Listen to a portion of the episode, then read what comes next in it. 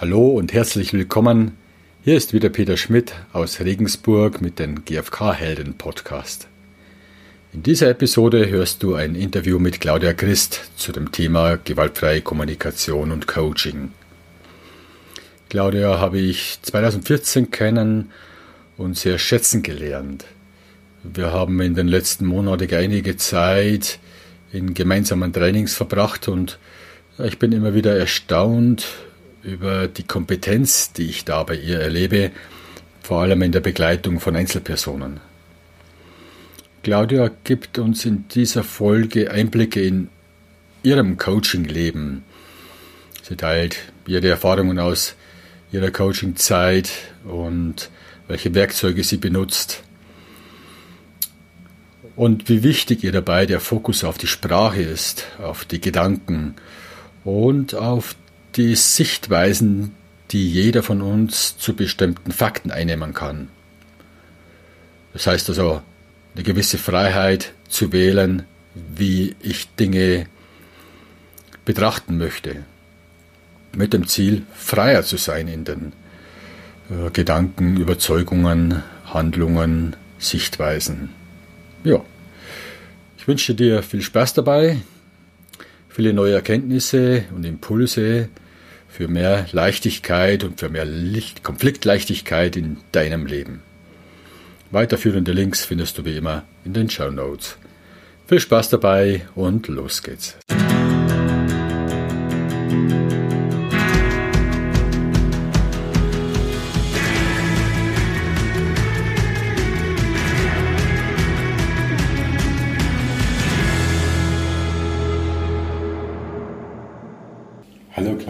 Hallo Peter.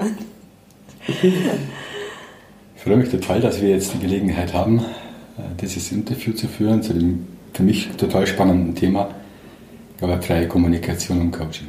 Ja, ich freue mich auch und ich freue mich, dass dich das Thema interessiert. ja, mich interessiert es auch. ja, habe meine eigenen Erfahrungen mit Coaching und bin gespannt, was, mhm. wie deine Erfahrungen sind. Ja. Bevor wir starten, erstmal die Frage, wer bist du, wo kommst du her? Ja, wer bin ich? Ich bin Claudia und was könnte ich dir darüber hinaus erzählen, dass dir die Frage beantwortet, wer ich bin? Claudia Christ, du kommst aus? Ich komme aus ähm, dem kleinen Ort Barbrücken, der ist in der Nähe von Bad Kreuznach und Bad Kreuznach liegt ganz grob so im, im ja, in Mainz-Bingen die Ecke. Dort findet man mich. Okay, und was machst du? Genau, was mache ich? Ich bin, ich unterrichte ähm, ganz viel gewaltfreie Kommunikation in offenen Seminaren, aber auch in sozialen Einrichtungen, in kleinen mittelständischen Betrieben. Und ich begleite vor allen Dingen auch Prozesse auf Basis der GfK. Organisationsentwicklungsprozesse, Teamentwicklungsprozesse, ähm, Konfliktklärungsprozesse und ähnliches. Ja, vom Studium her bin ich Psychologin, ähm, habe dann vieles anderes auch noch gemacht und es hat mich aber immer wieder zurückgebracht zu der Frage, ich möchte so gern mehr darüber wissen, wie Menschen miteinander reden. Wie kommst du zur gewaltfreien Kommunikation? Ich komme zur GfK. Ähm, das erste Mal in Kontakt äh, gekommen bin ich in einer ganz anderen Ausbildung. Und zwar habe ich eine Ausbildung zur Naturerlebnis- und Wildnispädagogin gemacht nach meinem Studium. Und da ging es nicht nur um die Natur um uns herum, sondern auch um die menschliche Natur. Und im Rahmen davon im Seminar wies uns unsere Seminarleitung auf so ein Buch hin von Marshall Rosenberg. Ja, und dann dachte ich, spannend, kannst du ja mal lesen. Und im Studium habe ich natürlich ganz viel gehört, ne? die großen Namen Schulz von Thun und Watzlawick. Und ich habe das alles gelesen und ja, und dann habe ich dieses Buch vom Rosenberg gelesen und dachte, alles schon mal da gewesen. Neuer Wein, alte Schnee, umgekehrt, ne? Alter Wein, neue Schläuche.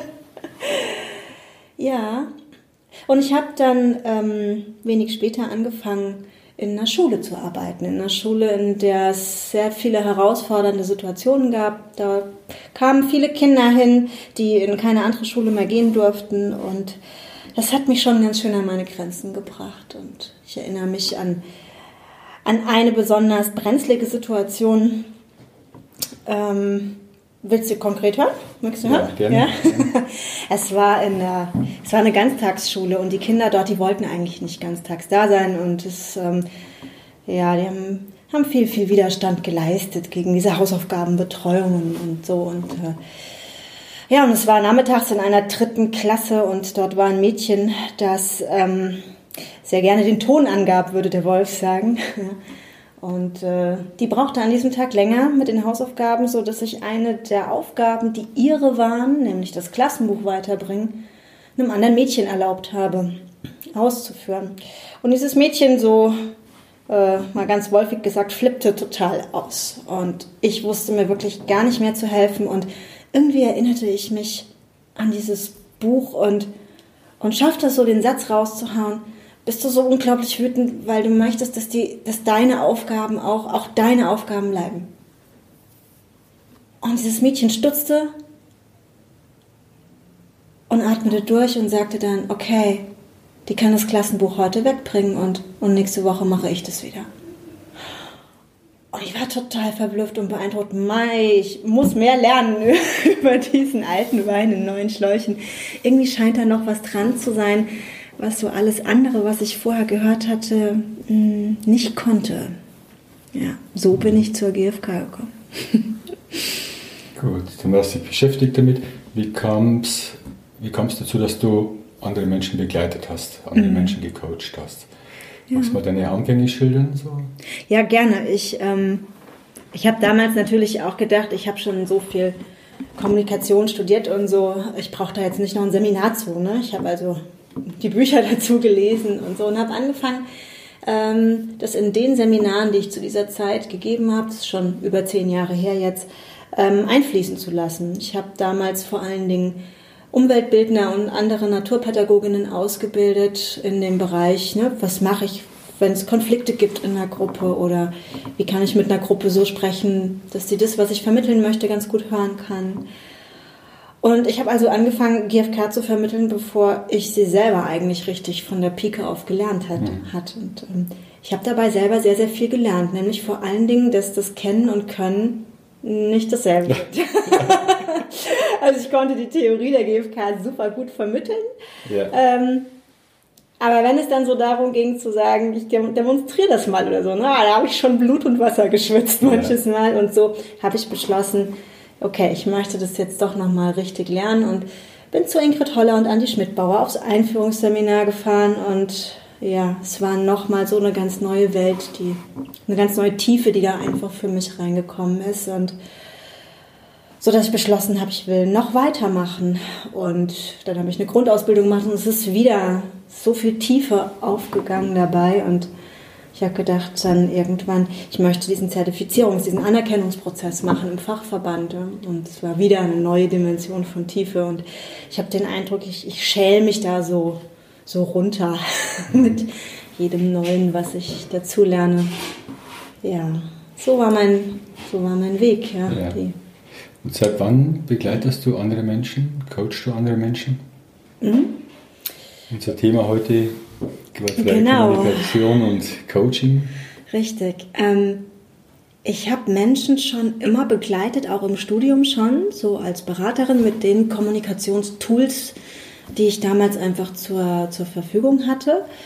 Und ähm, habe dann, nachdem ich meine Grundausbildung gemacht hatte, zum ersten Mal wirklich eine Coaching-Ausbildung gemacht. Und zwar bei Klaus Karstedt. Und da habe ich dann also zum ersten Mal ähm, richtig äh, auch diese Verbindung zwischen GFK und Coaching erlebt, so wie er sie, er sie gelehrt hat und habe angefangen, das auch dann wirklich professionell anzubieten im Sinne von, dass es auf meiner Homepage steht, dass ich dafür Geld genehme, ja und äh, und da ich sehr, sehr durch den pädagogischen Hintergrund, den ich so als Umweltpädagogin habe, sehr viel in in sozialen Einrichtungen unterwegs bin, kam es dann auch dazu, dass es immer mehr Anfragen kamen aus diesem Bereich und dort werden vor allen Dingen ganze Teams gecoacht. Das ist so, ich sag mal, die Tradition des Bereiches, so die Supervision. Mhm.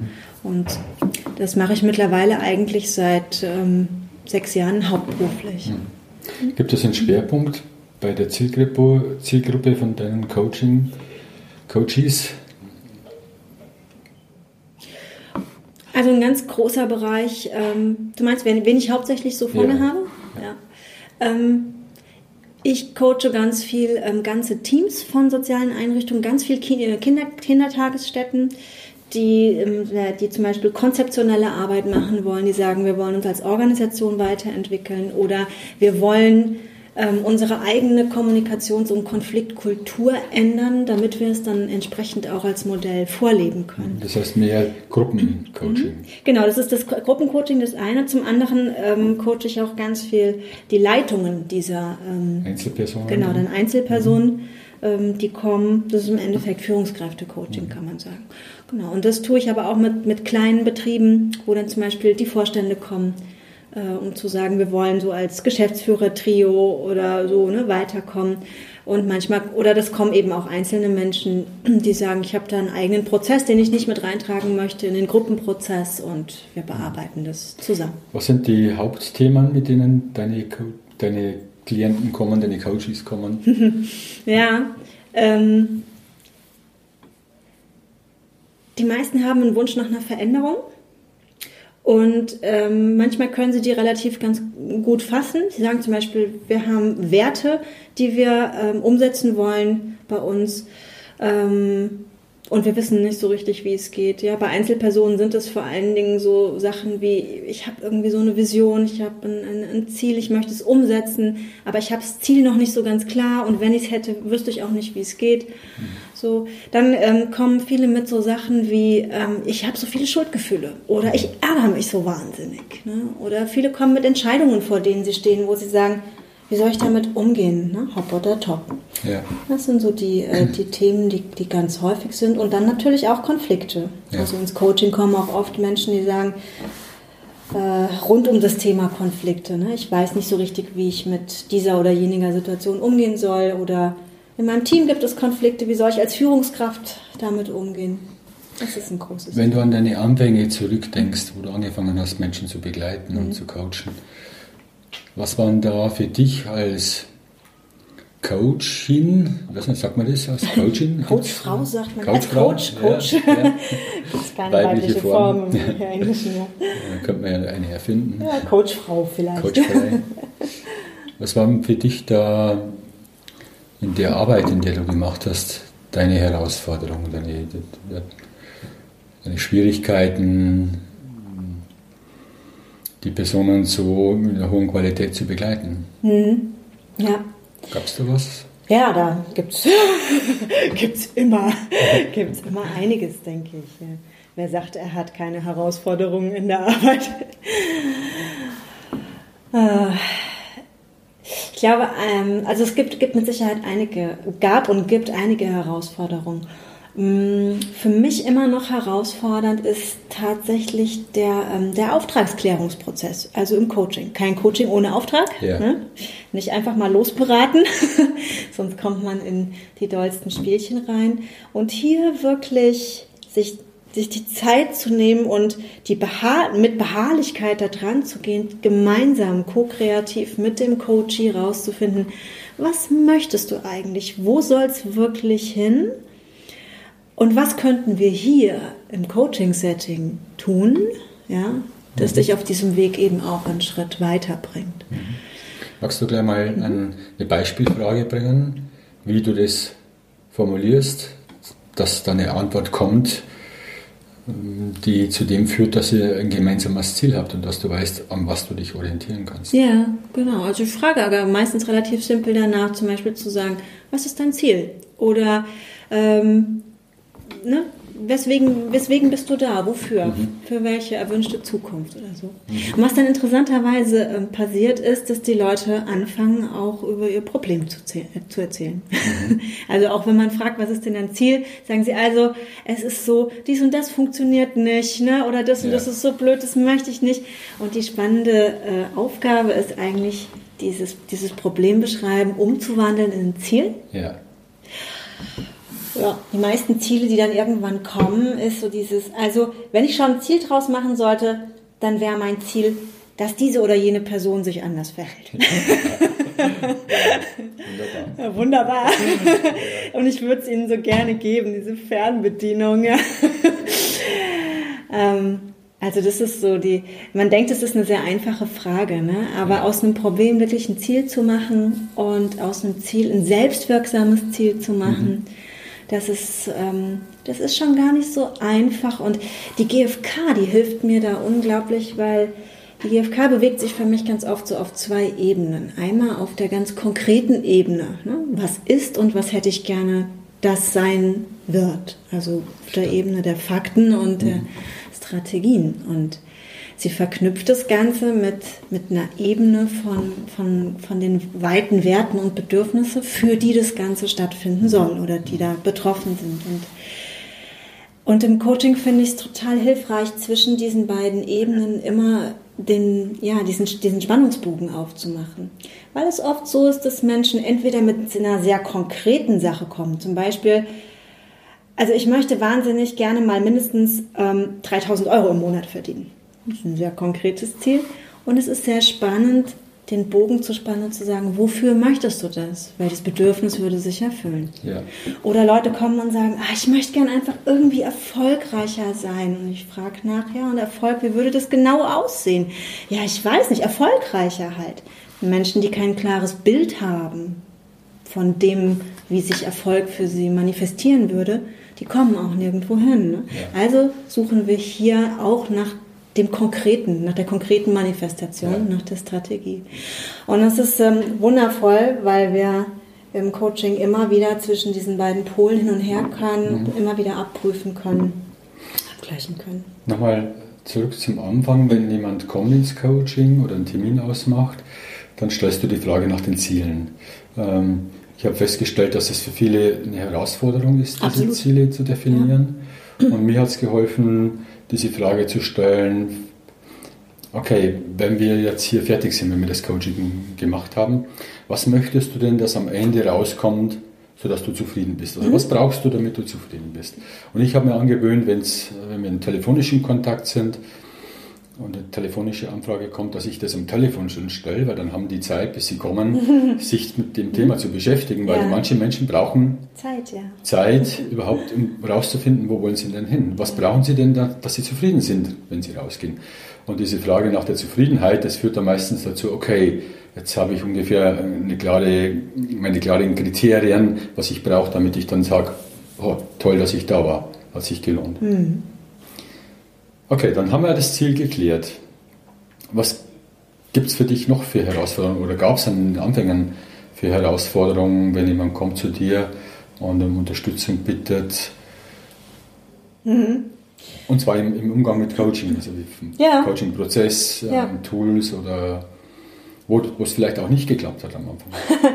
ja, eine ganz große Herausforderung ist, wenn Menschen auf die, oder war für mich immer, wenn Menschen auf diese Frage nach dem Ziel, auch wenn ich da sehr beharrlich dran geblieben sind, irgendwann den Satz gesagt haben, ah, ich weiß es nicht. Denn dann habe ich mit Folgendem angefangen. Ich habe mir angefangen, Gedanken zu machen, was es wohl ist, was diese Menschen brauchen, um hinterher zufrieden rauszugehen. Und äh, das ist die große Falle, die große Einladung auch. Und äh, wo wir uns in so eine Art Retterposition begeben. Ne? Ja. Und, ähm, und wo wir einen Weg gehen, den wir als Coach, ja. Coachfrau wählen. Ja. Und wir wissen gar nicht genau, ob das der Weg ist, den der Coach haben möchte. Genau, wir wissen, wir haben, wir haben Kopfkino darüber, was der andere brauchen könnte. Ja. Und wenn wir denken zu wissen, was er braucht, dann haben wir auch Kopfkino darüber, was wir denken, wie er es erreichen könnte. Ja. Und ähm, beides kann natürlich auch mal stimmen. Und natürlich dürfen wir auch unsere eigenen Ideen durchaus anbieten. Die Frage, die die GfK mich dazu gelehrt hat, ist immer, ich habe eine Idee, möchtest du sie gerne hören? ja. Ähm, aber bist, es ist gefährlich. Genau, wie bist du damit umgegangen, wenn jemand gesagt hat, ja, keine Ahnung? Hm. Ja, früher habe ich natürlich, ist dann meine los geht's. Ja, genau, los geht's. Auspacken. Los geht's, auspacken und alles. Ja, so bin ich früher damit umgegangen und Mittlerweile hat mich da die GfK insofern ähm, ja, ähm, davon weggebracht, als dass je mehr diese Haltung einsinkt, dass wir zwar alle ähnliche Bedürfnisse haben, ja, die hilft mir natürlich so zu vermuten, was ist so das, das die große Sehnsucht, die ein Klient hat. Und ich kann das anbieten und abgleichen, denn ich weiß ja, Empathie heißt vermuten und ja. eben nicht wissen. Diese Haltung ist immer mehr eingesunken.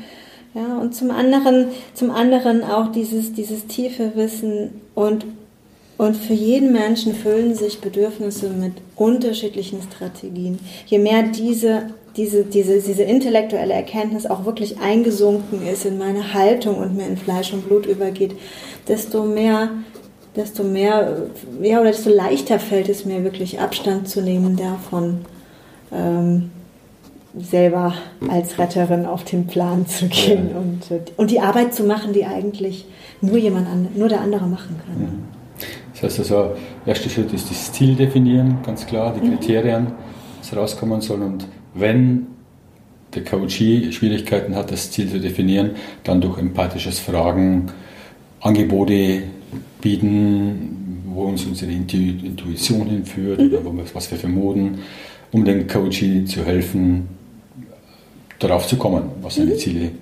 sind. Genau. Ne? Oder auch einfach ähm, zu schauen, wenn wir, wenn wir Ideen entwickeln, eben durch diese Unterscheidung zwischen auf Bedürfnisebene, wonach habe ich Sehnsucht? Denn das ist das, was die Kraft gibt, sich zu verändern. Ne? Ja. Das, ist, das ist sehr kraftvoll, das ist das Zugpferd und daraus dann die konkreten Ideen zu entwickeln, wie könnte das gehen. Und umgekehrt, wenn Menschen diese konkreten Ideen entwickeln, immer wieder rückzuchecken, wofür wäre es gut, erfüllt es wirklich die Bedürfnisse, die Sehnsucht, die hinten dran ist. Ne? Und dann auf diesen beiden Ebenen zu arbeiten, zwischen dem Konkreten, ähm, ja, das Dinge einfach wirklich auf die Straße bringt und dieser Sehnsucht, die die, die Kraft gibt, zu mhm. ziehen. Ja, das ist die Idee dahinter. Ja. Das ist die, also ich habe mich mit anderen Menschen, die GFK leben und lehren, auch schon darüber unterhalten. Und mhm. die meisten sagen, äh, Empathie ist das, das Werkzeug, das erste Werkzeug, das hilfreichste Werkzeug, das Hauptwerkzeug in Begleitung von anderen Menschen. Mhm. Ja, mhm.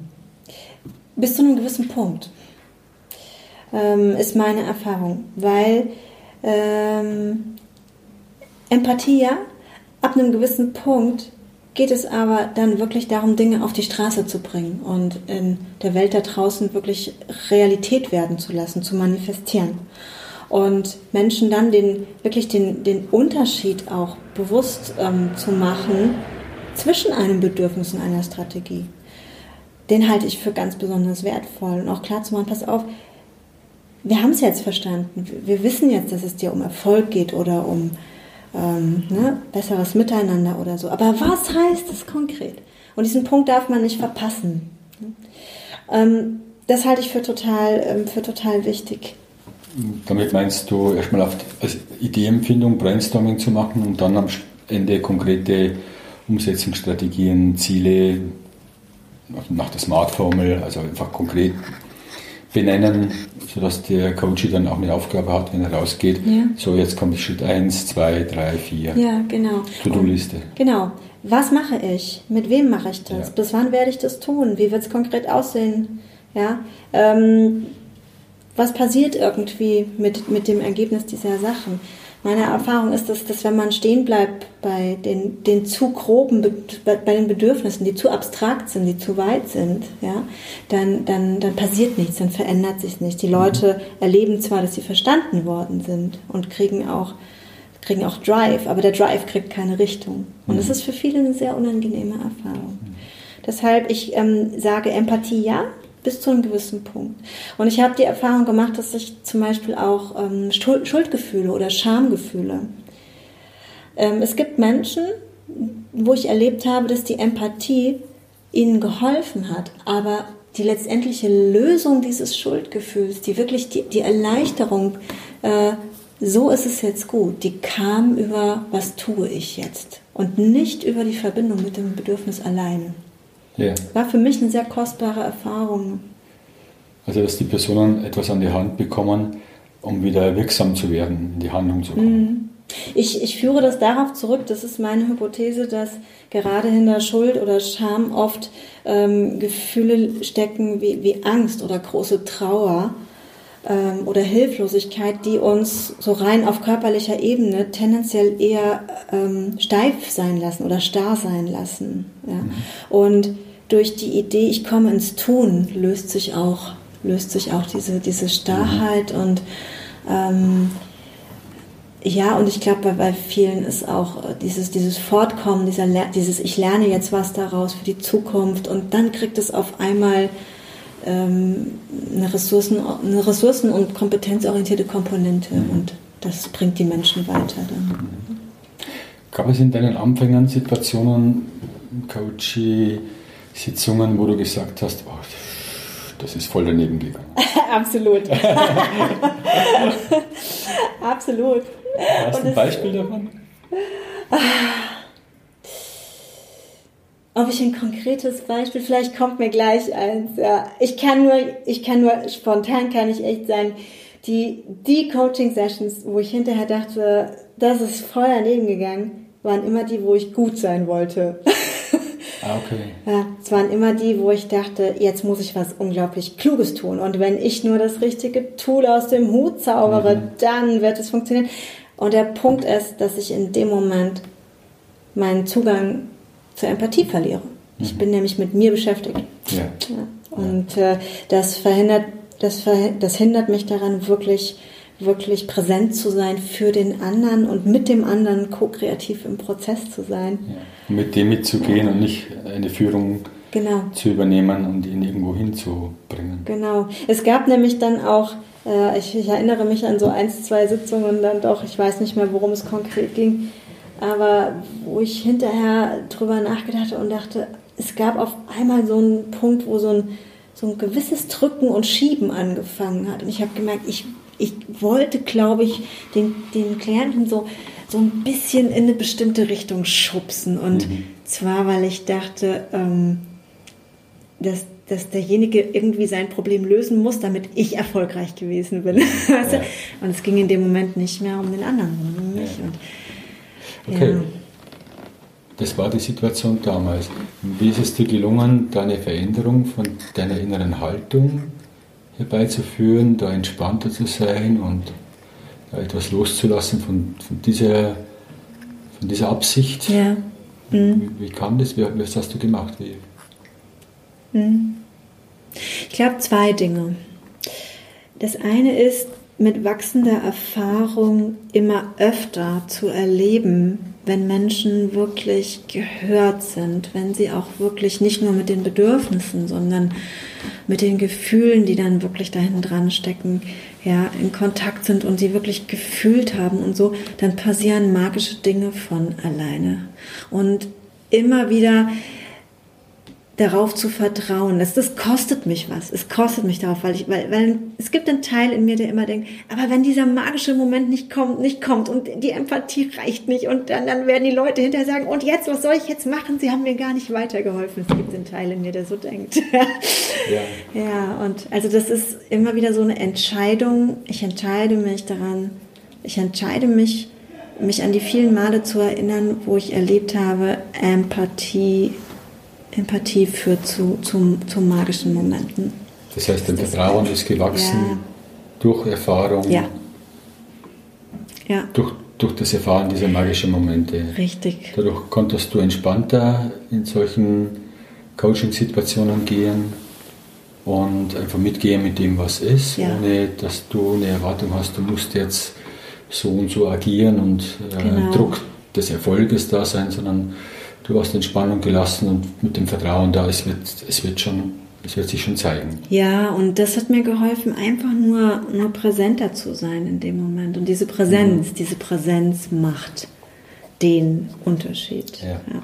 Und so intellektuell hat mir, hat mir geholfen, immer wieder diese ja, systemische Sichtweise eigentlich, dass Menschen lebende und funktionierende Systeme sind, die sich selbst regulieren und dass ich von außen nichts, nichts, nichts eingreifen kann, nichts, nichts beitragen kann. Ich kann nicht helfen. Ich kann Dinge anbieten, ich kann Impulse geben, aber ob das System, das mir gegenüber sitzt, die integriert, was es damit tut, das ist ganz, ganz, ganz alleine diesem System überlassen und entzieht sich vollkommen meiner Kontrolle. Ich glaube, diese, die, dass mir immer klarer geworden ist, wo sind eigentlich die Grenzen meines Einflussbereiches das hat mich sehr entlastet. Mhm. Ja. Und ist ja auch ein Gedanke, den wir in der GfK oft haben. Was ist eigentlich meins und was ist eigentlich das vom anderen? Und das immer klarer zu kriegen. Ja, das, mhm. ähm, das hat mir letztendlich geholfen. Und auch zu sagen, und wenn der Klient jetzt rausgeht und sagt, das hier war überhaupt nicht hilfreich für mich, dann erzählt er mir was über seine Bedürfnisse. Und das heißt nicht, dass ich irgendwas falsch gemacht habe, weil dem nächsten Klienten, für den wäre es total hilfreich gewesen.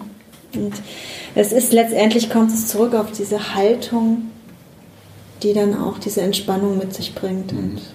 Und ich nehme an, einfach auch die Erfahrung. Also ich kann mich an meine Anfangssituationen erinnern, super nervös. Äh, das war einfach komplett neu, Komfortzone verlassen. Es kommt der erste Coach, Coach hier und ich super vorbereitet. ich noch zentriert ja, vorher genau. und dann geht's los und klar, es ist einfach, äh, es ist einfach ein Prozess, ein äh, Entwicklungsprozess da, das Vertrauen zu haben. Das wird schon. Hm. Ich glaube, das, das ist auch diese gleiche Geschichte wie mit, du bist für die Gefühle anderer Leute verantwortlich. Mhm. Ja. Ähm, ich glaube, wir, wir haben da auch solche alten Muster im Kopf wie, und du bist jetzt dafür verantwortlich, dass der andere kriegt, was er braucht. Du bist da verantwortlich, dass es dem besser geht. Ja, ja und sie zahlen auch noch was dafür. Mein Gott, ja, die zahlen auch noch was dafür. Ah. ja, und ähm, es ist sehr interessant, diese Muster im eigenen Kopf langsam aber sicher zu entdecken. Ja, ja. ja. Diese Themen, das ist natürlich auch wichtig, sich mit dem Thema Geld zu beschäftigen und Absolut. nehmen und geben, um da eine Selbstklärung zu bekommen, um äh, da mit einer Präsenz, was, du auch gesagt hast, das ist eines der wichtigsten Dinge, Präsenz, ja. äh, präsent zu sein in, im Coaching. Gut, wir haben jetzt, ähm, das Haupttool Empathie und Klärung und Ziele etc. genannt. Es gibt ja in der GfK noch viel, viel mehr Werkzeuge, die wir anwenden können. Mhm. Was für Werkzeuge aus der GfK-Toolkiste, Werkzeugkiste verwendest du noch, wendest du noch an im Coaching? Ja, ähm, einer der einer der, der häufigsten oder der häufigste mit Sicherheit, den ich am häufigsten einsetze, ähm, ist das Seitenmodell, das die GfK anbietet. Ne? Mhm. Also, das für die Zuhörer? Ja, auf jeden Fall. Also zum Beispiel das, ne, ähm, das äh, innerer, innerer Kritiker und innerer Entscheidermodell. Ne? Das ist ein Seitenmodell, das, das als Modell dasteht. Ich habe zwei innere Seelen, zwei, zwei Seelen in der Brust, zwei innere Stimmen. Die eine, die zum Beispiel entscheidet, ich, ich esse das Schokoladeneis noch und die andere, die dann, wenn ich es gegessen habe, kreint, oh nein, morgen wird die Waage quietschen. Vor. Kommt dir bekannt vor, Peter. du bist doch Marathonläufer. ja, aber natürlich, das kommt uns allen bekannt vor. Ja, in welcher Form auch immer. In welcher Form auch immer. Und ähm, letztendlich sind ganz viele von den ähm, von den Problemen, sag ich mal, die Klienten ins Coaching treiben, eigentlich durch ein Seitenmodell lösbar. Also wenn ich mich schuldig fühle, dann gibt es immer eine Stimme, die was oder einen Teil in mir, der entschieden hat, etwas zu tun oder gerne was tun möchte. Und es gibt immer einen anderen Teil, der aber oft dann auch nicht bewusst ist, der sagt, mach das bloß nicht, wenn du das tust, ne? Dann. dann bist du ganz, ganz schlecht oder so. Oder im Nachhinein dann. Ja, oder dann ja. im Nachhinein, genau. Das ist, äh, das ist dann, das ist dann die Frage. Entscheidungsprozesse sind auch durch Seitenmodelle lösbar und es ist im Grunde immer, immer ganz ähnlich. Ne? Wir, wir, wir treten zurück, wir identifizieren uns meistens mit einer dieser Stimme und äh, und hören nur die eine Stimme und die andere, zu der anderen verlieren wir in dem Moment den Kontakt. Und wieder sozusagen in eine, in eine Metaposition zu kommen, aus der heraus ich beide Stimmen hören kann, die Bedürfnisse beider Stimmen mir klar machen kann, die bringt mich in die Lage, dann wirklich äh, wie so ein innerer Mediator zu gucken, was könnte ich jetzt tun. Ne?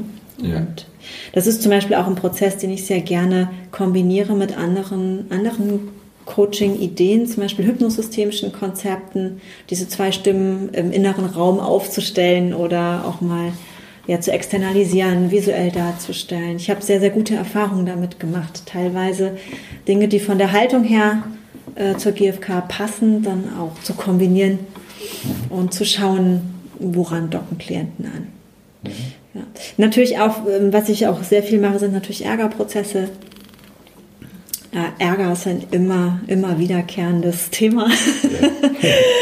Ja. ja, weil es Menschen sehr viel Energie kostet und ja in allen Konflikten einfach präsent ist. Und Schuldgefühle äh, auch, ja, das mache ich mit den Seitenmodellen. Und ähm, was ich auch einfach sehr, sehr hilfreich finde, ist das Bewusstheit von, von den Coaches auf, auf ihre Sprache zu lenken. Ne? Menschen, die, die sehr stark unter Druck stehen oder die, die sehr viel mit depressiven Gefühlen zu tun haben, die reden oft in, und ich muss dies und das tun und ich darf dies und dies nicht tun. Ja, und ich kann das und das nicht tun. Und ähm, mit denen mache ich gerne das, was Marshall Rosenberg vorgeschlagen hat. Ne? Schreib doch mal alles auf, was du musst. Und jetzt schauen wir, wofür tust du es trotzdem? Ja? Und wie könntest du es dir noch erfüllen? Und das gibt diesen Menschen oft eine, eine Wahlfreiheit zurück, mhm. die sie sehr erleichtert. Betrifft es auch den Punkt, wir haben uns ja schon mal über das Thema unterhalten und über das Thema über die GfK hinaus, ja. den Tellerrand die GfK hinaus und die Erweiterung der Wahrnehmung, der eigenen Wahrnehmung. Mhm. Das heißt, eine, eine erhöhte Wahrnehmung, Bewusstseinserweiterung von dem, was ich denke, sehe, wahrnehme. Mhm. Magst du da noch was sagen dazu? Ja. Ähm, da gibt es so, so zwei, drei Aspekte dazu. Zum einen ähm, ist es so, dass, dass Menschen, die, die in Coaching kommen, die ein, ein Problem besitzen, ja, oftmals äh, so, ich sag mal, so, so, eine Art Tunnelblick haben. Die sehen nur noch das Problem, ne? oder die hören nur noch diese Stimme, die sie beschimpft, oder sie hören diese Gedanken, die sie, die sie schuldig äh, sprechen. Und, und hier ein Bewusstsein dafür zu entwickeln, hey, ich bin nicht diese Gedanken, ich bin nicht diese moralischen Überzeugungen, also das ist, ich habe die, das ist ein Teil von mir, ja, und sich zu lösen das etabliert in Menschen so eine, so eine, so eine innere Beobachterinstanz, die ihnen, die ihnen hilft, diese Dinge überhaupt mal mit Abstand zu betrachten. Das heißt, ich nenne das so eine, so eine, eine innere Wahrnehmungsdimension sich zu erschließen, die Menschen per se oft nicht mitbekommen. Ne? Die Fähigkeit, sich selber zu beobachten. Das ist für viele eine ganz neue Welt.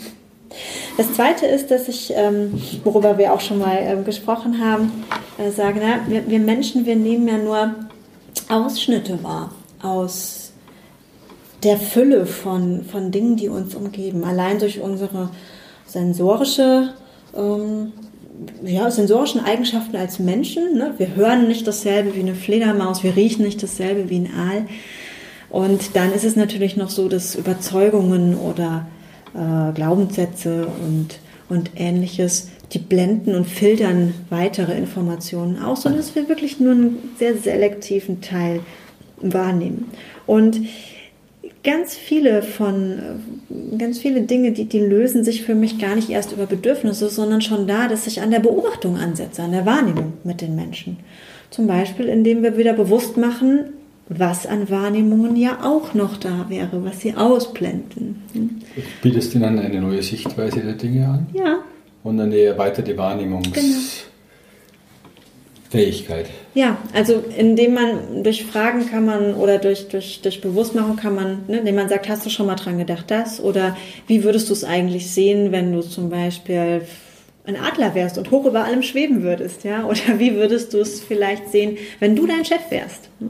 Dann, dann ähm, kommen zu, der, zu, zu den Wahrnehmungen, auf die die Menschen mit bestimmten Gefühlen reagieren, weil bestimmte Bedürfnisse angesprochen sind, kommen andere Wahrnehmungen dazu, und das Bild verändert sich, die Wahrnehmungslandschaft verändert sich und so kann es sein, dass auf einmal Bedürfnisse gar nicht mehr zu kurz kommen oder andere Dinge auf den Plan kommen mhm. und andere Gefühle im Vordergrund stehen.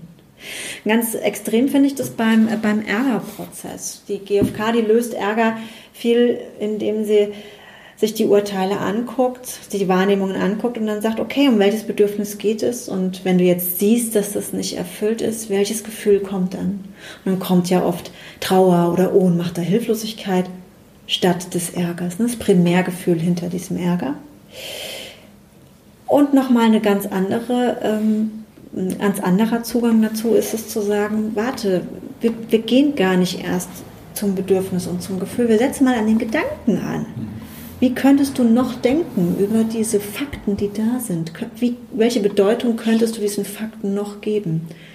Und dann merken die Menschen oft, Mai, da fängt es eigentlich schon an. Wenn ich anders denken würde, wenn ich diese Fakten anders interpretieren würde, dann würde es diese Bedürfnisse gar nicht in Mangel ja. bringen. Und, und du bringst die Coaches dazu, indem du Fragen stellst, zum Beispiel zirkuläre Fragen, systemische Fragen. Zum Beispiel. Um eine andere Betrachtungsweise genau. hin ja. überhaupt mal zuzulassen. Ja, manchmal biete ich es auch einfach an, so im Spaß. Ne? Ja, ich, ähm, ein Beispiel? ah. Ein Beispiel, das mir spontan einfällt aus Co coach Training. Ich coach dich mal. Peter, was, was ist dein Problem? okay, ich glaube, das dauert länger. Hast du ein Urteil über dich? Äh, spontan. Oder ärgerst du dich über jemanden, über den du manchmal nee, ein Urteil hast? Gerade ja. nicht. Ja, du bist schon zu erleuchtet. Man kann dich nicht coachen, Peter. Komm, ärgere mich mal kurz. okay. Ja, ich kann dich nicht ärgern, ich mag dich zu gerne, Peter. ja, weißt du, mir geht es genauso und dann haben wir Schwierigkeiten. Ja, schwierig, schwierig, schwierig. Ach, diese Giraffe unter ja. sich, gell? Ja. Auf dem Sechs-Stunden-Motor sitzen wir beide auf dem Duschstuhl. da kommt man auch nicht weiter, ne? Empathie ist nicht immer das Mittel der Wahl. ja, also äh, jetzt, wo wir aber gerade über Duschstühle reden, mir ist tatsächlich eine eine Situation präsent aus einem Training kürzlich, wo wir das Sechs-Stühle-Modell gemacht haben. Ja, und ja. Ähm, da hat ein Teilnehmer. Das, was wir zusammen gemacht haben, meinst du? Oder? Ich weiß gar nicht mehr, ob wir es zusammen gemacht haben. Okay. Ähm, ich weiß noch, dass es ein Teilnehmer war, der, äh, der so einen inneren Schlagabtausch zwischen zwei inneren Stimmen mhm. mal aufgestellt hat. Entscheider. Und Entscheider, genau. Und Kritiker. Genau, und derjenige hatte vor diesem Seminar ein anderes Seminar besucht und das hatte leider für ihn nicht so den Output, den er sich erhofft hatte. Und dann gab es also eine Stimme, die sagte, wieso bist du da hingefahren? Du hättest diese Zeit so gut anders nutzen können. Ne? Ähm, du hättest so viel Leichtigkeit haben können, es hätte dich so entlasten können. So, und die andere Stimme, die sagte irgendwie, ja, aber ich, ich, ähm, ich wollte ja halt auch irgendwie was lernen, ja, und ähm, darum bin ich auch so dahin gefahren. Naja, so. Ne? Und die Stimme antwortet, ja, aber du willst auch kreativ sein. Wir hätten uns die Zeit nehmen können für kreative Prozesse und so weiter. Und am Schluss waren beide Stimmen empathisch abgeholt. Ne? Der einen Seite ging es um Kreativität und Leichtigkeit, Entlastung durch die freie Zeit. Das war die Strategie, die die Stimme im Kopf hatte. Wenn ich nicht dahin gefahren wäre zum Seminar, hätte ich das erlebt. Die andere Stimme sagte, na, mir ging es um Lernen und um Entwicklung. Hm? Ja, indem ich da also hingefahren bin. Und dann saß der Teilnehmer nachher da und sagte so, ja, das habe ich dir empathisch gehört und das ist auch ganz schön so, aber, aber lösen tut's das jetzt ja eigentlich nicht. Ne? Und ich habe ihn dann einfach nur gefragt, inwiefern es denn zum, ob es für ihn vorstellbar sein könnte, dass durch die, weil er sagte, naja, ich sagte, was war denn so nett, trotzdem vielleicht da gewesen zu sein? Ne? Was war denn der, der Lerneffekt da dran? Und naja, wir sind hier in Niederkaufungen in der Kommune, deshalb kommen manchmal andere, genau, andere Trainerinnen und Trainer rein, die, die auch noch da sind. Ja. hallo, hallo. Willkommen. Ja, willkommen. Ne? Genau. Und ich fragte, ist denn für dich irgendwas Positives bei rausgekommen, dass du nun da warst? Und er sagte, naja, so eine Bestätigung, dass ich es auch ohne das Seminar gekonnt hätte. Und ich sagte, ja, und jetzt könnte man dem zweierlei Bedeutung geben. Die erste Bedeutung könnte sein, es hat sich überhaupt nicht gelohnt. Ja, ich habe nur Sachen gehört, die ich schon, schon kannte. Und die zweite Bedeutung, die ich dem geben können, könnte, ist, ja, und dadurch, dass ich jetzt erkannt habe, ich hätte gar nicht hinfahren müssen, ich konnte das auch schon, könnte das nicht sein, dass das für die Vorbereitung zukünftiger Trainings ähm, zum Beispiel ja, da kommt der nächste Besuch rein, ja, wie ihr schon hört. Hier ist einiges los. Wir machen einfach weiter. Peter, das liegt daran, dass auf deinem Schild nur der Fakt steht. Achtung, Aufnahme, die klare Bitte fehlt. Ja, bleib draußen, trink ja, später Tee. Ich glaube eher, dass es dazu äh, daran liegt, dass wir zwei Türen haben. Dass wir zwei Türen haben, dass wir ein Schild. Ja, man sieht schon, manchmal, manchmal ja. ist es die falsche Strategie. Ich, ist kein Problem, ich lerne daraus. Ja, Mach genau. noch ein genau. Schild. Ja, ich äh, versuche nochmal in diese Geschichte zu kommen. Ja, ja und ähm, ich habe die, die Interpretation, die Bedeutungsgebung angeboten, mhm. dass eben gerade durch diese Bestätigung ähm, in dem Seminar jetzt in Zukunft vielleicht auch Entlastung eintreten kann und dadurch nicht mehr so viel Zeit darauf verwendet wird, perfektionistisch Seminare vorzubereiten, weil man denkt, man kann es noch nicht und genau dann dadurch auch wieder Zeit frei wird für die Kreativität. Und und, und diese Bedeutungsgebung war, war so ein völliger Augenöffner für den Teilnehmer. Er sagte, stimmt, das, das könnte ich tatsächlich so sehen. Ich könnte mich entscheiden, das so zu sehen. Ich dachte, wie würdest du damit gehen? Er sagte, super, da würde sich beides total erfüllen. Super okay. cool. Ne? Und also sieht, es war nicht die Empathie, sondern es war tatsächlich die, die Bedeutungsgebung ja. äh, für die Situation, die es dann entspannt hat. So, ich hoffe, hoffe, alle Zuhörerinnen und Zuhörer konnten der Geschichte folgen, ne? trotz der Bewegung hier im Raum. So ist es ja, halt. Danke für das Beispiel, weil das äh, war einfach so eine nachvollziehbare Situation. Hm, ich denke, da wo viele mitgehen können, die, die ich auch kenne in mir, so, so ähnlich übertragbar. Ja, absolut. Und da die, die Wahrnehmungsposition oder die Wahrnehmungen zu erweitern, um andere Bewertungs zuzulassen und wo sich dadurch was lösen kann ja. und man gestärkt äh, rausgeht. Absolut hilfreich, ja. Absolut. Das hat ähm, ein, ein, interessanter, ein interessantes Gespräch, das ich auch mal hatte, war mit, mit einer Frau, die, die sehr bemängelte, dass sie, dass sie niemals Liebeserklärungen bekommt von ihrem Mann. Ja? Und ähm, ich habe das empathisch abgeholt, dass sie das gerne sicher sein möchte, ne, dass da Liebe ist und dass man ihr mit ja. viel Zuwendung begegnet. Und, ähm, und ich fragte sie, woran sie denn erkennen könnte, dass ihr Mann äh, da vielleicht zärtliche Gefühle für sie hat. Und sie sagte, an nix, an gar nichts. Ja, der, äh, der meckert mich immer ganz viel an. Wenn er runterkommt, schon irgendwie sagt er, wie hast du dich denn heute angezogen? Überhaupt und so. Und ähm, dann habe ich ihr zum, sie zum Beispiel gefragt, und wie, wie interpretieren Sie das denn, dass er das tun? Sagt sie, ja, dass er mich nicht mag, dass er ne, mich blöd findet und, und hässlich und so. Und,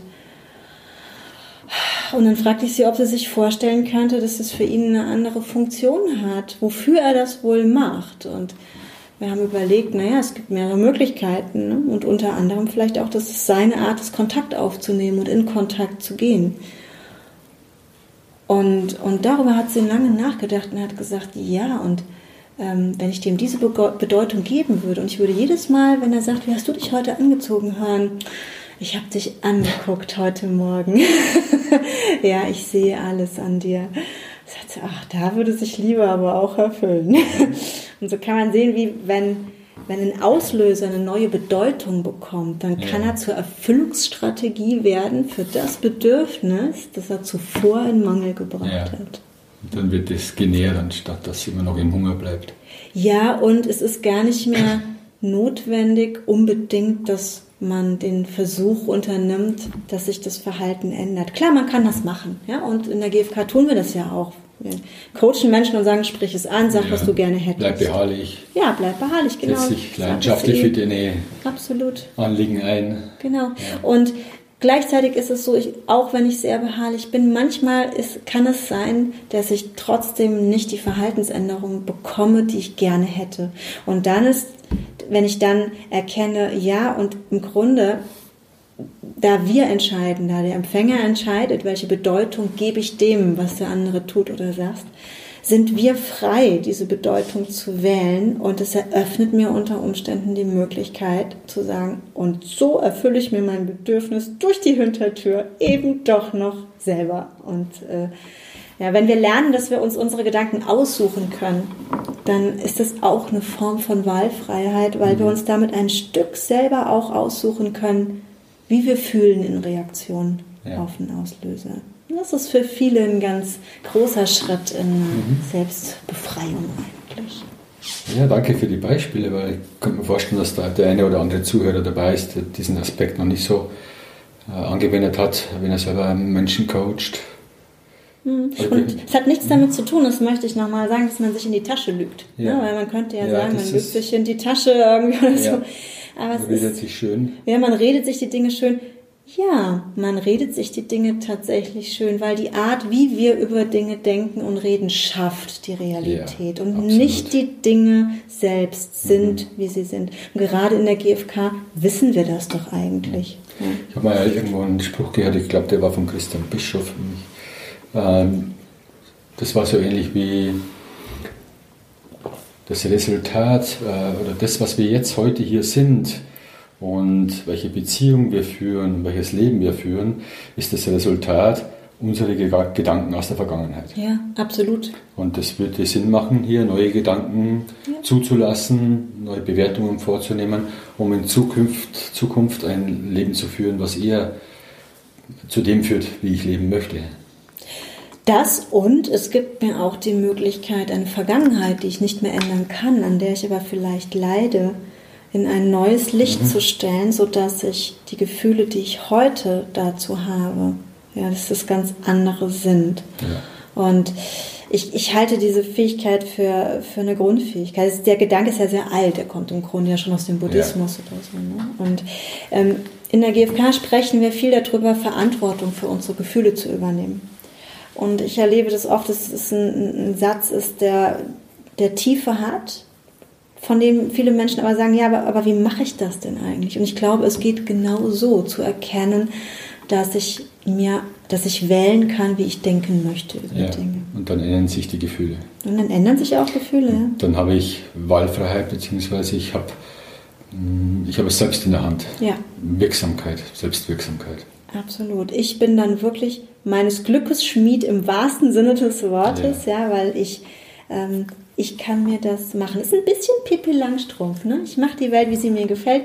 Ja, und wir können das auch tatsächlich. Das ist so eine konstruktivistische Weltsicht, aber ich finde die sehr, sehr hilfreich. Ja, konstruktivistisch heißt übersetzt, wir, bilden, wir machen uns unsere eigene Welt, unsere eigene Landkarte, unser eigenes Bild von Welt konstruieren wir selbst. Ja, absolut. Und ich halte es darum für Coaches total wichtig, aus diesem Vier-Schritte-Modell wirklich ein, ich sag mal, 1a, 1b, 2, 3, 4 Schritte Modell zu machen, zu sagen, lasst uns wirklich hingucken, was sind äußere Auslöser und was sind die inneren Auslöser. Das heißt, was sind die Fakten und was sind die Gedanken zu den Fakten. Mhm. Denn ich glaube, die eigentlichen Auslöser, auf die wir reagieren, sind in 90 Prozent der Fälle die Gedanken, die wir ja. uns zur Beobachtung machen und nicht so sehr die Beobachtung ja. selbst. Deswegen ist auch die Wolfsshow so hilfreich. Hilfreich. Also die Wolfsshow übersetzt, für die die GfK noch nicht so kennen, die urteilen den Gedanken über uns selbst oder über andere. Ja, genau. Und die sich auch wirklich anzugucken. Der ja.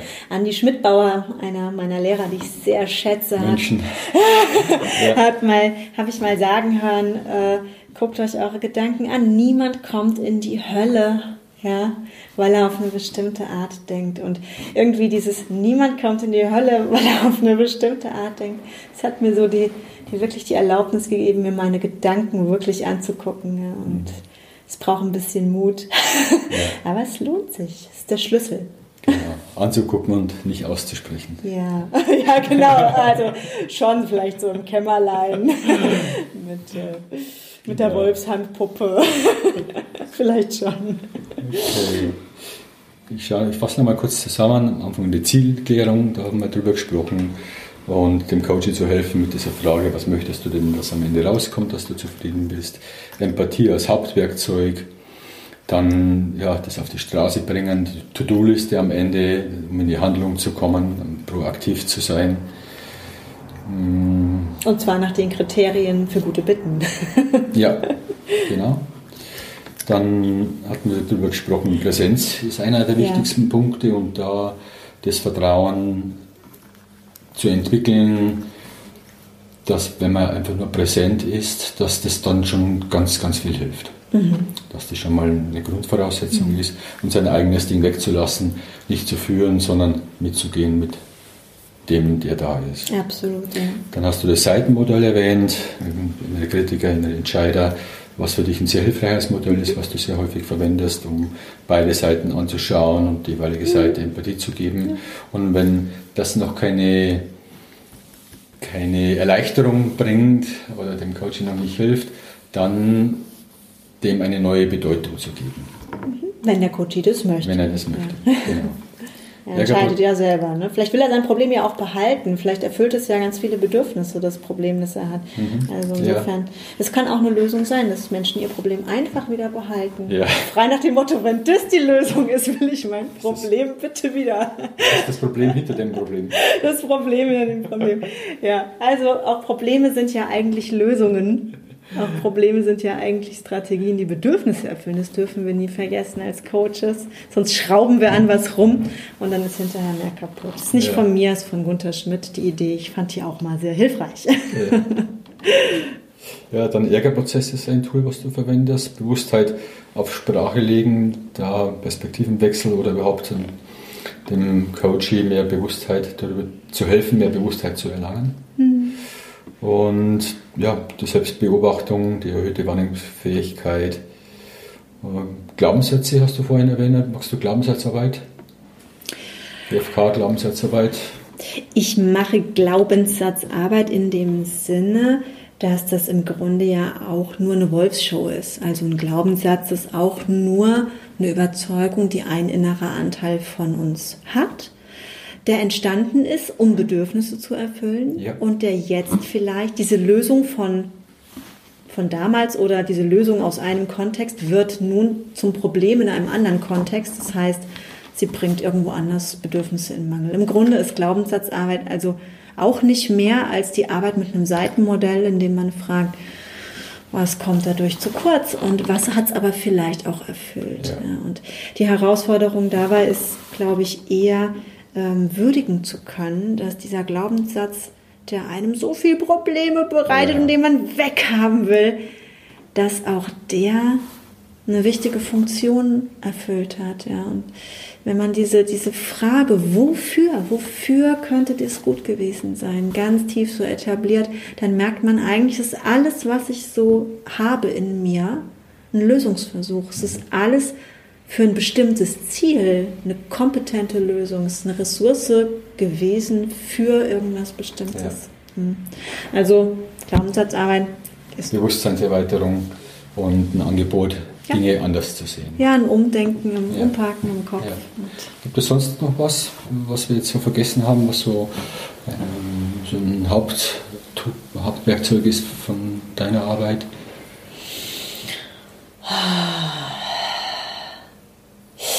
Glaube, eine Sache, die mir, ähm, die mir, die mir sehr hilfreich ist oder von der viele Klienten rückmelden, dass sie sehr hilfreich ist, ist tatsächlich die, den Körper als intelligentes Rückmeldesystem zu mhm. nutzen, sprich Gefühle in der GfK wirklich zu fühlen und sie als Wecker, als Bedürfniswecker zu, zu nutzen.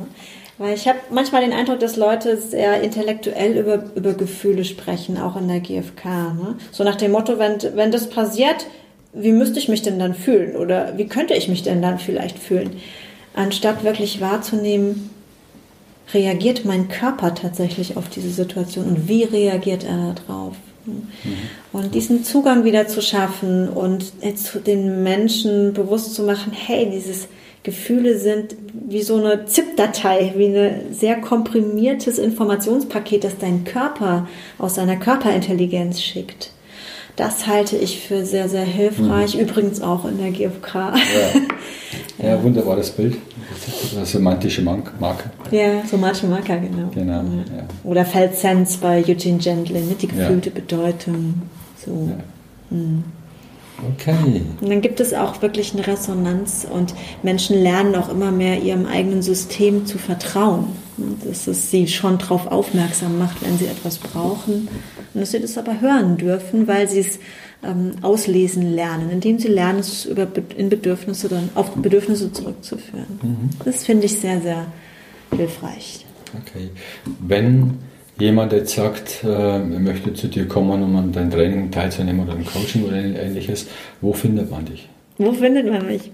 Man findet mich im Moment vor allem im Internet unter gfk-mediation-christ.de mhm. und räumlich findet man mich ja ne, entweder bei mir zu Hause in der, der Nähe von Bad Kreuznach, in der Nähe von Mainz-Bingen Oder ich komme natürlich auch gerne ins Haus. ja, vor allem für Teams ist das natürlich interessanter, als wenn die mit zehn Mann bei mir vor der Tür stehen. Ja, ja wird auch eng dann. genau. Soweit ich weiß, hast du auf deiner Webseite auch einiges zum Lesen. Und ich kann mich erinnern, bei dem Buch Empathie als Schlüssel. Ja. Da hast du einen Artikel veröffentlicht. Richtig, da findet man mich auch, genau. Und zwar durfte ich da, äh, was mir eine große Freude war, über GFK in der Mediation schreiben, mhm. was ja auch in Beratungsprozessen, auch ein Coachingprozess ist. Dort findet man mich also auch. Gut, kommen wir gleich zum Buchtipp. Gibt es ein einen Buchtipp, wo du sagst, ähm, das wäre etwas für Menschen, die auch andere Menschen begleiten möchten, coachen möchten? Mhm. In der GfK ist ein Buch, das mich tatsächlich sehr beeinflusst und sehr bewegt hat in meinem, in meinem Coaching. Ähm, das kleine Heftchen äh, von Marshall Rosenberg, ähm, ich glaube, es heißt, ähm, den Schmerz überwinden, der zwischen uns steht, indem es um Versöhnungsarbeit geht, also um äh, Stellvertretermediation und Repräsentantenprozesse. Das ist übrigens auch ein Tool, das ich nutze in Coachings. Ja. Aber das finde ich sehr mhm. hilfreich. Ja. Okay, dieses Heftchen ja. von Marshall Rosenberg. Und du hast auch ein Seminar in Steierberg besucht, von dem du mir auch schon erzählt hast, mit Stellvertretermediation. Richtig, ja, bei Katharina Sander und Christoph Hadlapper, ja. die, soweit ich weiß, auch an einem Buch arbeiten zu diesem Thema. Ähm, also wenn das mal rauskommt, kann ich es bestimmt sehr empfehlen. ich fand es sehr hilfreich und weil auch zum Beispiel diese Seitenmodelle, von denen ich gesprochen habe, ähm, auch da gehe ich gerne mal in die Rolle einer Seite und mhm. wir machen eine innere Stellvertretermediation. Das ist auch spannend. Ansonsten ist ein, ich schätze, ich schätze sehr ähm, die Vorträge so der Menschen zu hören, die ähm, Coaching als Methode, sag ich mal, entwickelt haben. Ja, es gibt zum Beispiel beim Auditorium Netzwerk äh, tatsächlich Mitschnitte von Virginia Satir oder Steve DeShazer oder Gunther Schmidt, ja. den ich sehr schätze. Und es ist wunderbar, sich das, sich das anzuhören, weil dort auch wirklich auch mal live gecoacht wird. Und ich, für mich war das immer am hilfreichsten, wirklich auch ganze Prozesse zu erleben und vielleicht auch hinterher auf einer Metaebene mhm. nochmal reflektiert zu sehen. Mhm. Und für mich sehr spannend. Okay. Hast du noch äh, Empfehlungen, Tipps für Menschen, die jetzt die GfK noch nicht so lange kennen, erst einsteigen oder vielleicht auch ja, aus deiner Erfahrung so ähm, Tipps für Menschen, die schon länger dabei sind, die ein Stück weiterkommen wollen? Hm. so aus deiner Erfahrung, aus deinem Meine Weg, wo du sagst, nur das sind die hilfreichsten Werkzeuge gewesen für mich. Ja. Da in die, mehr in die Haltung zu kommen. Hm. Ich glaube, ich habe ich hab so zwei Haupttipps. Ähm, der erste ist, wenn es so auch um das Sprachelernen geht, ähm, mir nicht mir nicht gleich immer alles vorzunehmen, sondern mir so einen Aspekt der GfK zu nehmen und darauf immer mal ein paar Tage oder auch gerne Wochen ja. mal rumzukauen. Ja. Also mal eine Woche lang wirklich nur zu gucken, wie oft bewerte ich eigentlich irgendwas mit moralischen Urteilen ne? und wie kann ich es übersetzen. Oder mal mhm. sich nur ein Bedürfnis zu nehmen und damit mal ein paar Tage rumzulaufen und ja. zu gucken, ne, was passiert damit. Also immer so Häppchen. Das finde ich sehr einfach. Finde ich auch spannend. Äh, ich bei mir das oft im Auto gemacht, ein Bedürfnis sehen und dann versucht zu definieren, ja, was ist denn das Bedürfnis? Also was, was, was bedeutet denn das Bedürfnis oder ein Gefühl? Ja. Ich hatte manchmal keinen Zugang zu einem Gefühlswort mhm. und ich, das hat perplex, perplex, ich bin perplex. Da musste ich erstmal mich reinfühlen. Ja. Wie fühlt was, sich das an? Ne? Was ist das überhaupt? Äh, wie, okay, das ist super, ja sehr hilfreich. Sehr hilfreich finde ich da Gefühle zu malen übrigens, wirklich mal mit Farben oder Formen. So okay. als wenn ich mir ein Strichmännchen vorstelle, ne, wo, wie, wie würde sich das an, mhm. aussehen, wenn ich es malen würde oder okay. so, ja. Und sich immer eins zu nehmen und drauf rumzukommen. Ja, super. Zweiter Tipp? Zweiter Tipp.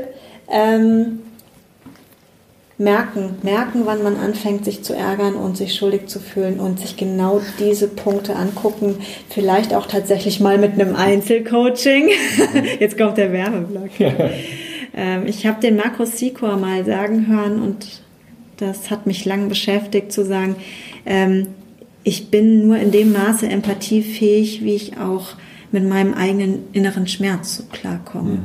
Und das ist eine Erfahrung, die ich tatsächlich gemacht habe. Ja. Und wenn ich da merke, ich komme immer wieder so auf auf denselben, auf dieselbe Baustelle, dann macht es mit Sicherheit Sinn, sich die mal vielleicht auch mit jemandem noch anzuschauen, mhm. um da weiterzukommen. Okay. Gibt es einen, einen Tipp, wo du sagst, naja, ich habe so und so viele Lebensjahre hinter mir und die Erfahrung, die ich bis jetzt gemacht habe, äh, da, da, da hat sich so eine Essenz herauskristallisiert. Das wäre so etwas, was ich anderen Menschen mitgeben möchte oder vielleicht auch jüngeren Menschen, die noch nicht so viele Lebensjahre haben. Gibt es da etwas, wo du sagst, das wäre so, so meine Essenz, nach der ich auch lebe oder das für mich sehr wichtig war, diese Erkenntnis oder diese. Hm. Je länger der Klient über die Frage nachdenkt, desto besser war die Frage, Peter. Jetzt kommt die heilige Zeit des Klienten. Jetzt kommt die heilige Zeit des Klienten, liebe Hörerinnen und Hörer. Zeit der genau. Stille. Ja, die Zeit der Stille. Hm.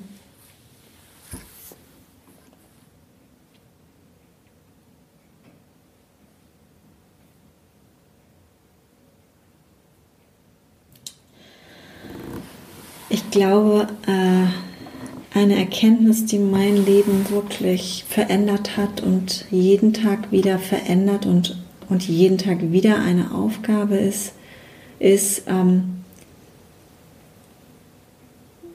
der Stimme des eigenen Verstandes im Kopf nicht alles zu glauben, was sie sagt. Denn auch unser Verstand, genau wie unsere Gefühle und so, sind auch nur Werkzeuge, die uns helfen, ähm, unser Leben zu gestalten. Aber äh, der Verstand ist eben nur ein Werkzeug und Gefühle sind ein Werkzeug. Und, und ich entscheide, wann ich es aus der Werkzeugkiste nehme.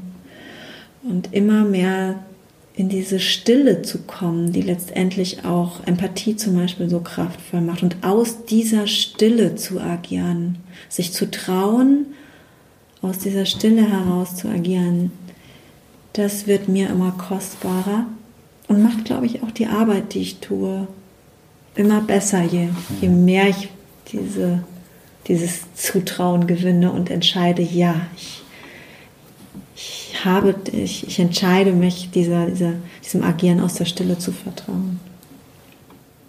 Macht das Sinn für dich? Ja, also zumindest das, was ich da mitnehme und was ich daraus mache. Ja, ja du, du machst ja eh daraus, was du willst, Peter. Ne? Und alle, die hier zuhören, auch. Ich, ich ist ja auch nicht meine Kontrolle. Ich lasse das mal los, was ihr damit macht. Ja, kommen wir, zu, kommen wir zur Abschlussfrage. Das, genau. kommen wir zur letzten Frage. Welche Träume hast du noch? Gibt es noch Visionen? Mit dir gleich ein Bier trinken zu gehen. Ja, aber du meinst so. Super Plan. du meinst mittel- und langfristigere. Ja, also das sind einmal deine, deine Visionen, was du umsetzen möchtest. Ja. Und das Generelle. Was, was wünschst du dir so generell für dich, für alle? Ja. Gibt's das?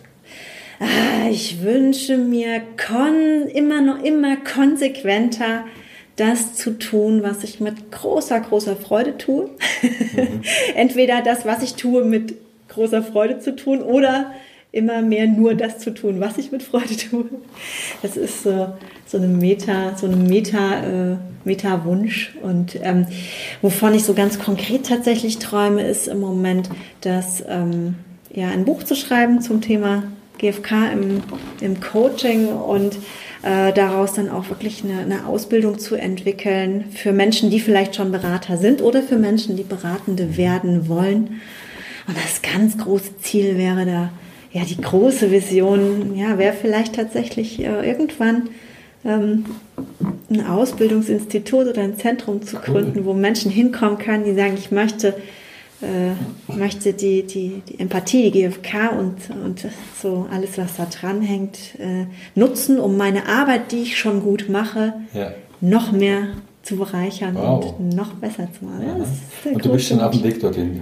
Du hast die ersten Schritte schon gegangen. Ich bin schon auf dem Weg dahin, genau.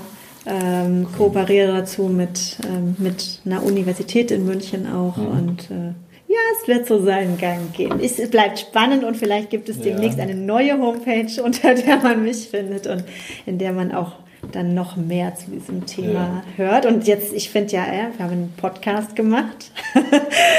das ist ja, ist ja schon mal ein schöner Schritt, das genau. in die genau. Welt zu bringen. Und äh, mir fällt da ein Zitat von, ich glaube, Pemara Schütrin, Schütrin, so ähnlich, eine buddhistische Nonne, mhm. von der habe ich äh, ein Buch gelesen und da war auf der allerletzten Seite das Zitat von ihr, habe große Visionen und beginne mit kleinen Schritten. Mm.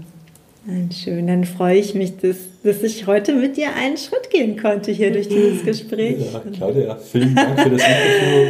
Ja. Ich fand es sehr erhellend und hat mir total Spaß gemacht mit dir.